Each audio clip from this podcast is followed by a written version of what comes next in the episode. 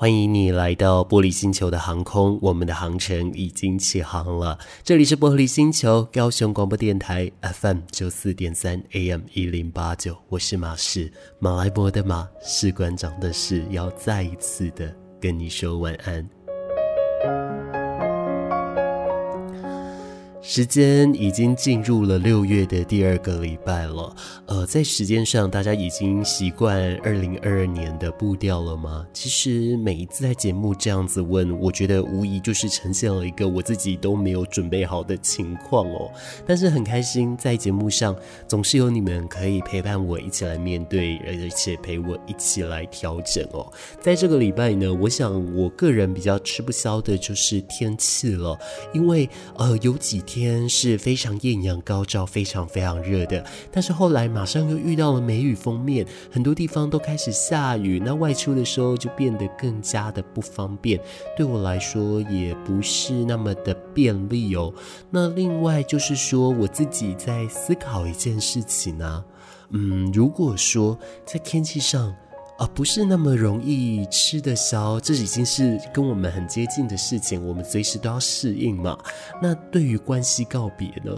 关系告别，其实啊，严格来说，我们虽然每一个人都会碰到，可是。在我们的生命当中，遇到关系告别的次数其实还是有限的。那它会随着我们的练习而慢慢慢慢的去习惯，就好像我们的皮肤、我们的身体会慢慢去习惯适应，呃，我们所在的地区或者所在区域它的一个天气特性，或者是它的气象条件，进而去发展出一个更适合在当地生活的体质。而我相信告别也同是如此的。有人天生他对于告别这件事情的复原力就是比较高，有人他可能真的低了一点。每一个人不一样，我们也再一次在节目当中不厌其烦的提醒大家这一件事情。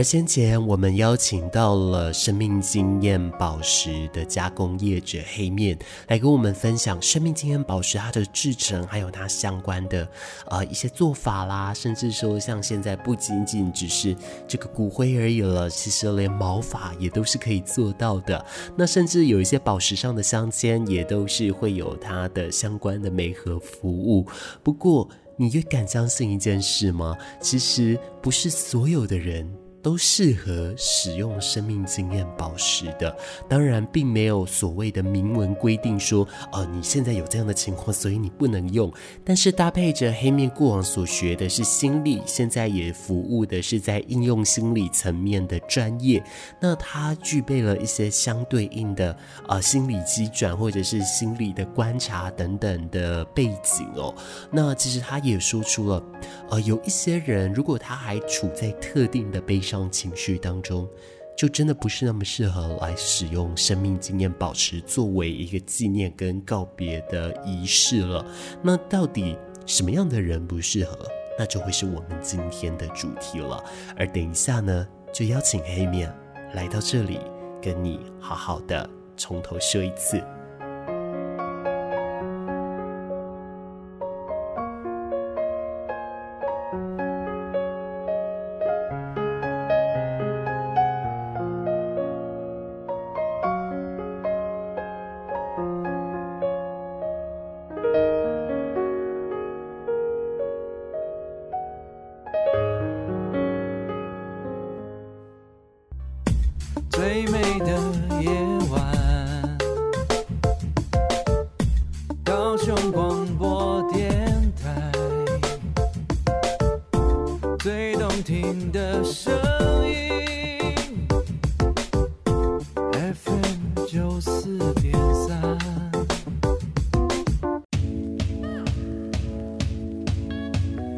欢迎回来，玻璃星球，我是马仕。等一下，在歌曲过后，我们就要邀请黑面跟我们来分享关于生命经验宝石它的一些情绪相关限制了。什么样的人，他在什么情况下，呃，他比较不适合透过生命经验宝石来进行相关纪念呢？其实，呃，每一次操作这一类的议题，或是聊到这一方面的话题的时候，难免的心情沉重，总是会比较悲伤一点。它不影响未来，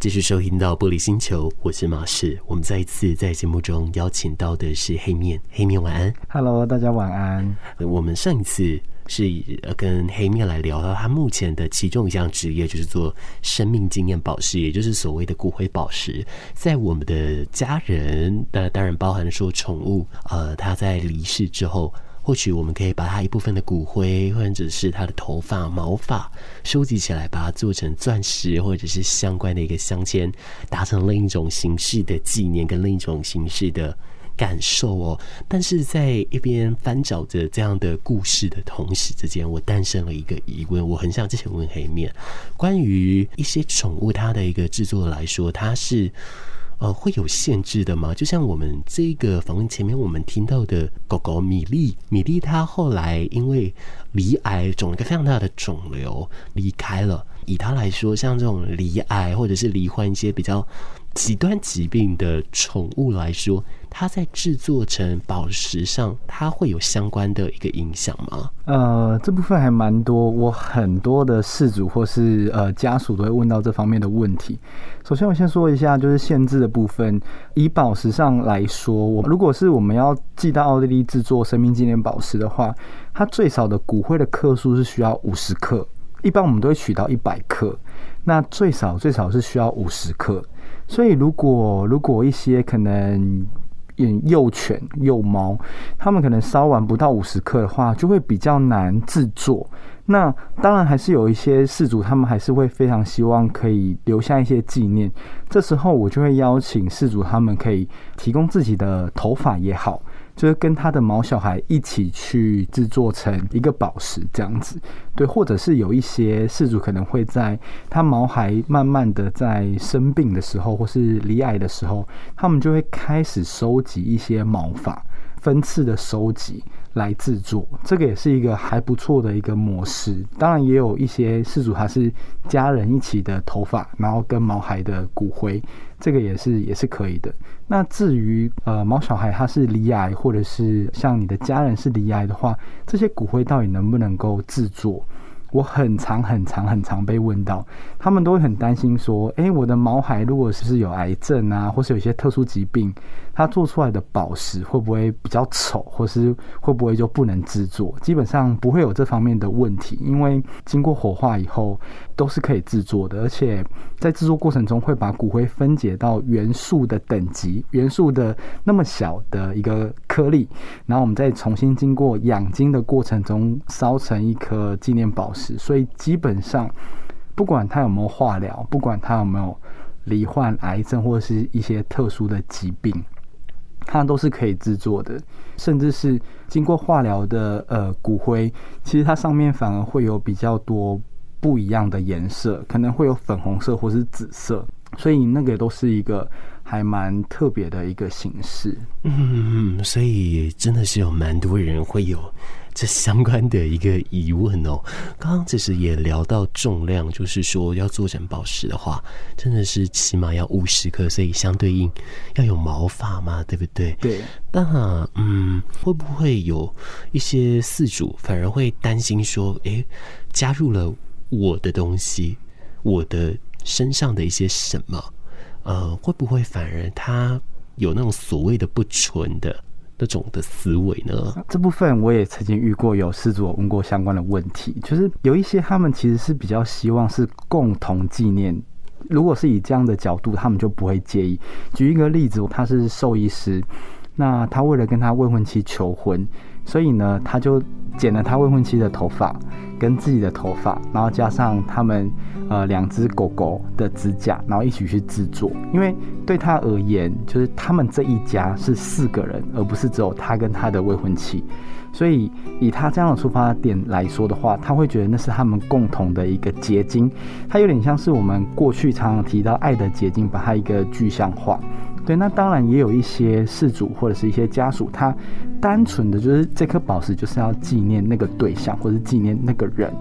那他们可能就会想要。呃，希望是呃成分都是由同一个同一个对象所提供，这个也有。那我事前都会先跟他们做沟通跟告知，然后会教他们自己来做一个选择。对，这个是我过去遇到的一些经验。嗯嗯嗯，科技帮助我们呃达成了很多很多的一些效果，我们也直接把爱的结晶做成超级具象化，真的弄成。精了啊！没错，没错。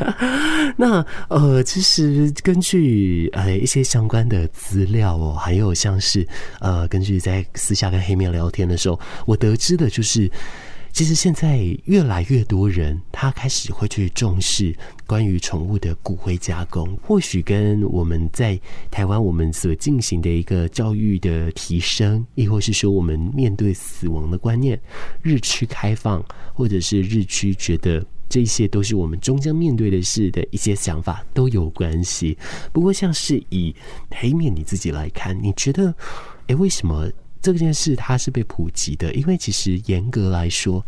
在华人世界里面，呃，要到去做着一个形象的转化，可能或许还有那么一点的挚爱难行。以您来说，您的经验是什么？坦白说，我觉得，呃，不管是生命纪念宝石，或者是相关的纪念物、追思物，在这几年都还蛮。被大家接受，应该是说越来越被大家接受。可能我在五年前、六年前推动这件事的时候，很多人一听到会觉得这好像是有点阴，然后好像会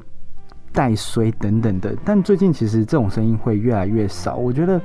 某一方面，就像您刚所提到的，就是。呃，我们对于死亡的教育，其实开始有很多的人是在推动，呃，死亡教育，包含了比如说像电影《可可夜总会》，我们不断的在对于死亡这件事情，呃，做一个提倡、正视，所以开始不会觉得死亡这件事情好像离我们越来越远。那因此，我们对于相对应的衍生物或者是纪念物来说，就会比较能够接受。那另外一方面，包含了像在台湾。其实一直不断的在推动环保葬这件事情，特别是宠物，宠物基本上，呃，蛮多数，它环保葬的比例可能比人更高，对，都会可能使用花葬啊、树植存啊，或者是海葬啊等等的，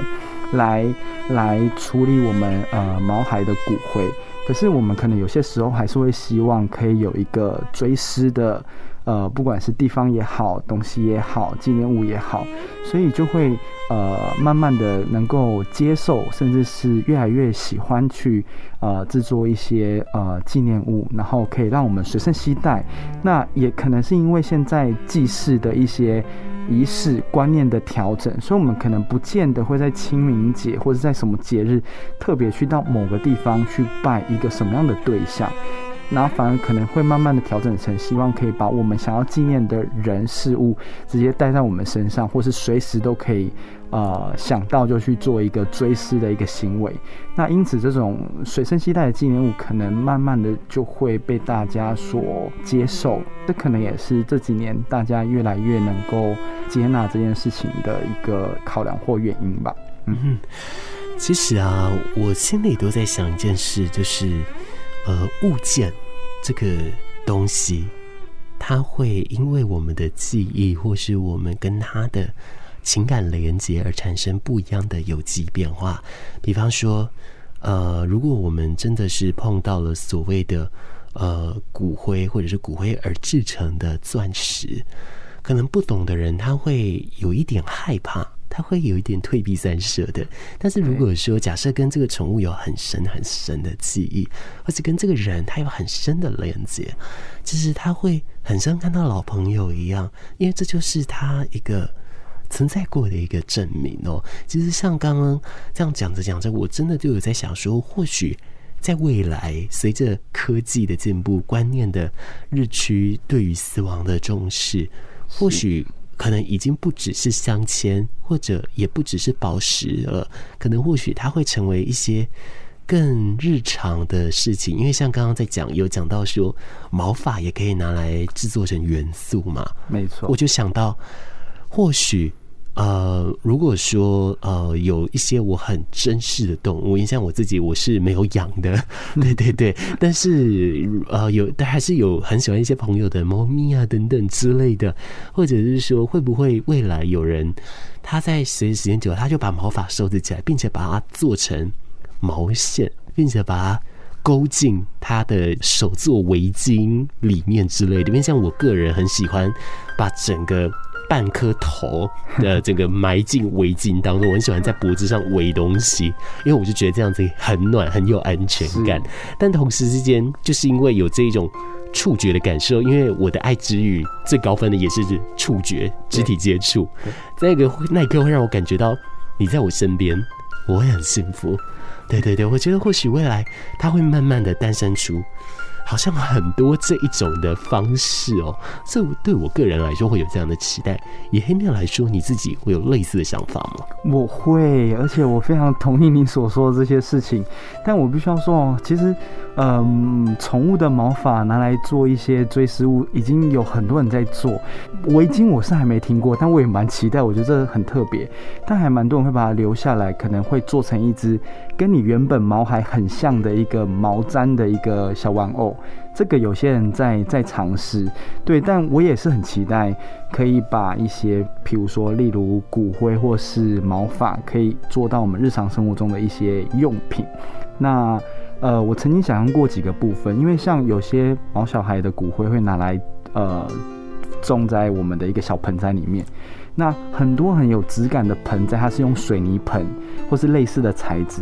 其实我们也可以把骨灰，或者是呃，因为呃，我们骨灰的那个粉末成分，它其实碰触到水分以后，它就会凝结，会固化。那它其实也可以拿来做成一个盆栽。那如果你你不敢把它带到你日常生活的话，其实它就会变成你呃庄园或是你阳台的一个造景。那你看到它，你每天浇水的时候，你可能就会勾起一些淡淡暖暖的一些思念。那我自己觉得。一个比较特别的事情是，以前曾经在看一些瓷器的时候，有发现有一种叫做骨瓷，它其实就是含有一些动物的遗骨的瓷器，那个超贵。那如果我们可以接受的话，甚至我们可以把我们的毛孩，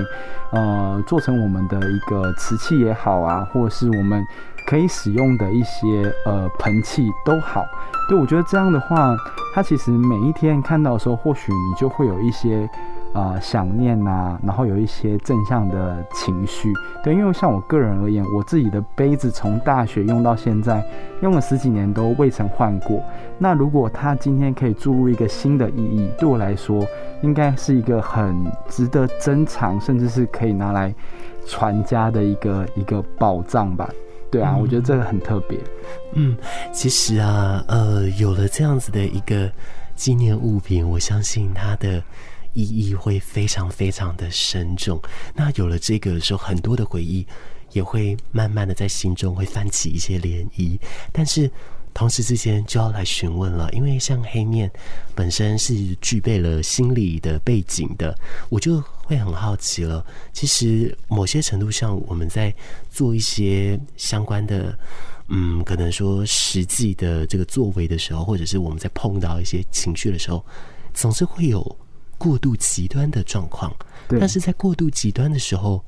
可能他就不适合来在这个现阶段的状态下去执行纪念或是哀悼这件事。他可能更需要的是，可能比方说是医疗的协助，或者是心理内心化的倾吐。这一些，所以我反而转而会想要询问：如果我们以心理健康的背景来说，嗯，不管是宠物也好，人的之类的都好，比较不建议在那个时刻来做一些骨灰加工，来去呃截取这个纪念物的情绪呢？那如果真的有这样的情绪的话，怎么办？我觉得以这方面来说，吼，应该是说，呃，有一些有一些，特别是那种不管是宠物或是家人遇到那种意外、意外离开的。往往往往事主跟在世的家人比较难接受这个事实，所以他们可能会想要透过相关的纪念物、追思物来，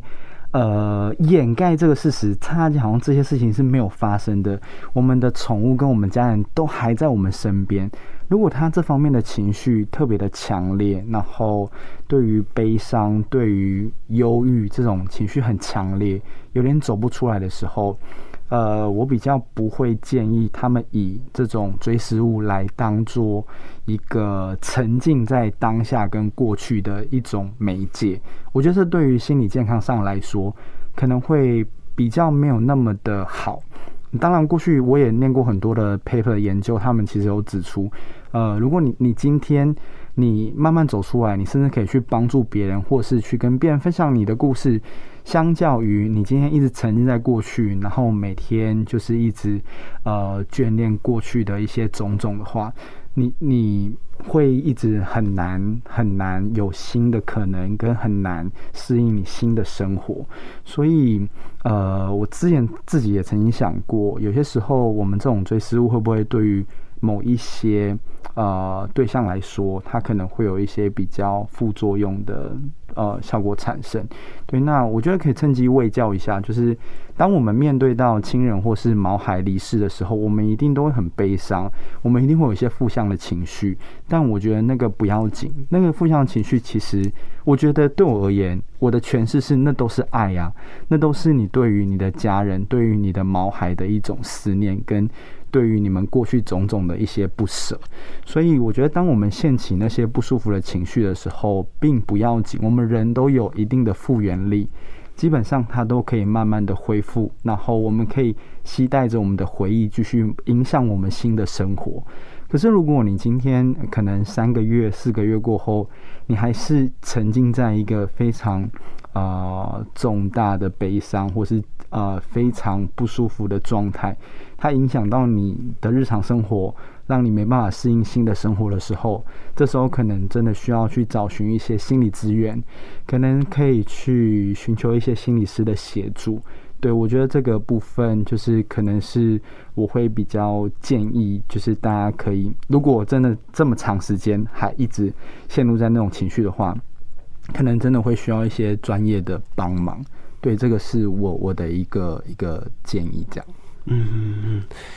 其实同时之间就是显现着哀悼的时间、哀悼的长短以及哀悼的轻重，这个都因人而异。永远不要逼迫自己要在一瞬间好起来，也永远不要逼迫自己使用他人的方式让自己好起来。没错，每一个人都有他独特的一种方式，而透过纪念物，或许就是未来的一个潜在的其中一种方式。今天谢谢黑面。也谢谢，谢谢你，谢谢大家。每一步都为了所爱的人前进，每一处都留下你认真的身影。夜深人静的光阴，听听高雄的声音，FM 九四三陪伴你。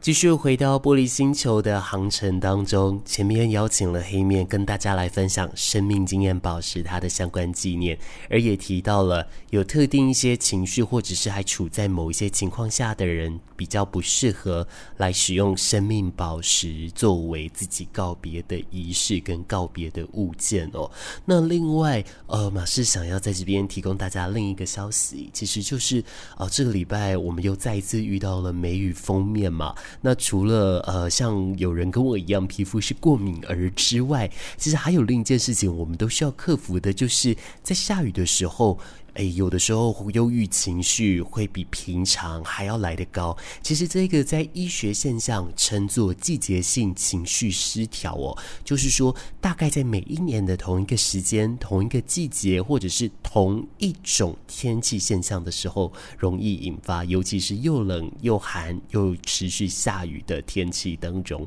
那当然，它的一些相对应的症状就跟一些情绪失调的症状相关了，像是是缺乏体力、不安、紧张、睡眠问题，或者是失去社交兴趣，还有了呃会。暴饮暴食和渴望单一的碳水化合物食物，这些都是跟身体的一些激素啊，它失调是有相关的。那科学家有去研究哦，会造成季节性的情绪失调，就包含了血清素的下降，还有因为白天日照不足而造成褪黑激素过多的情况。而在全球，大概有百分之十到百分之二十的人，他们都会受到季节性情绪失调。的影响哦，那尤其了，在住在比较高纬度的地方，包含日本啊、或者是说啊、比较呃台湾北部的人，还有像在北欧国家啊、这些住在这些地区的人，他们比较容易出现的这个情绪失调，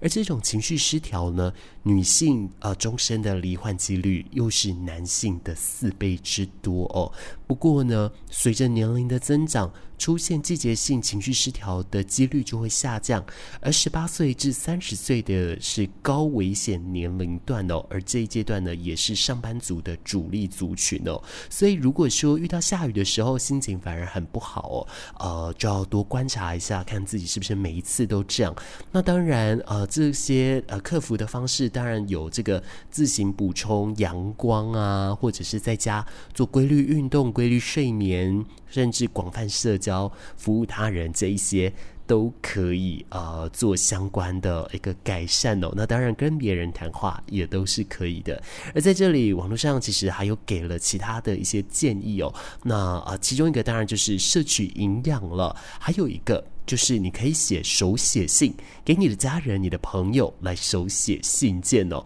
呃那呃另外在手写呢呃就是医学已知的。大脑在手写跟打字的时候是用不同的方式处理的，而手写这些文字的时候，会加深思考的细腻度，也能平稳这一些感情的发展哦。只是当你尝试过各种努力。这项季节性情绪失调还是非常严重，甚至影响到了你的日常生活的话，请你提醒自己一定要去就医，一定要寻求专业的管道了。其实像这一方面，我觉得都跟过往我们在谈论一些身心症状都有类似的情况哦，只是说呃过去比较少提到的就是嗯要手写信这样子的一个克服方式。那另外呢，还有一个。就是我觉得在这一次，我看到一个就是渴望碳水化合物。我能理解有一些身心症状的人，他会非常渴望碳水化合物，借由这种暴饮暴食的方式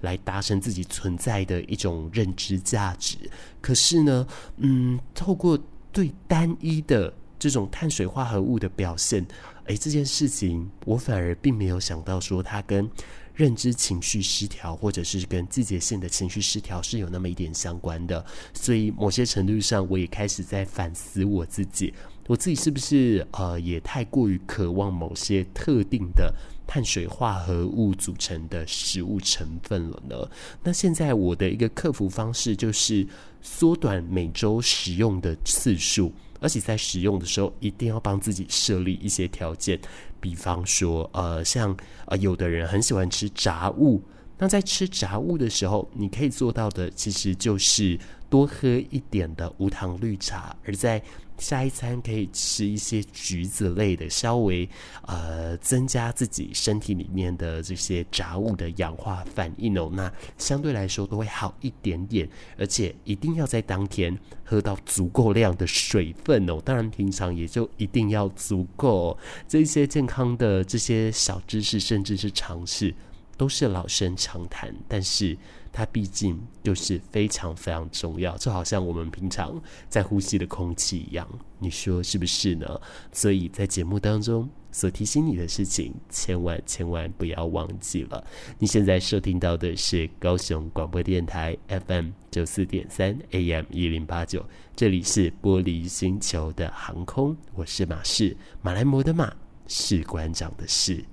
玻璃星球的航程已经快到站了。非常感谢你今天一个小时的陪伴。如果你还没有睡觉的话，跟你说一声辛苦了；而如果你准备才要去睡，跟你说一声晚安；而如果你刚醒来，准备要去做别的事。也跟你说一声加油，希望无时无刻高雄广播电台 FM 九四点三一直在空中陪伴你，而你也可以锁定高雄广播电台的 Podcast，锁定玻璃星球的 Podcast 频道，让我们在空中持续持续的陪你。而如果你睡不着，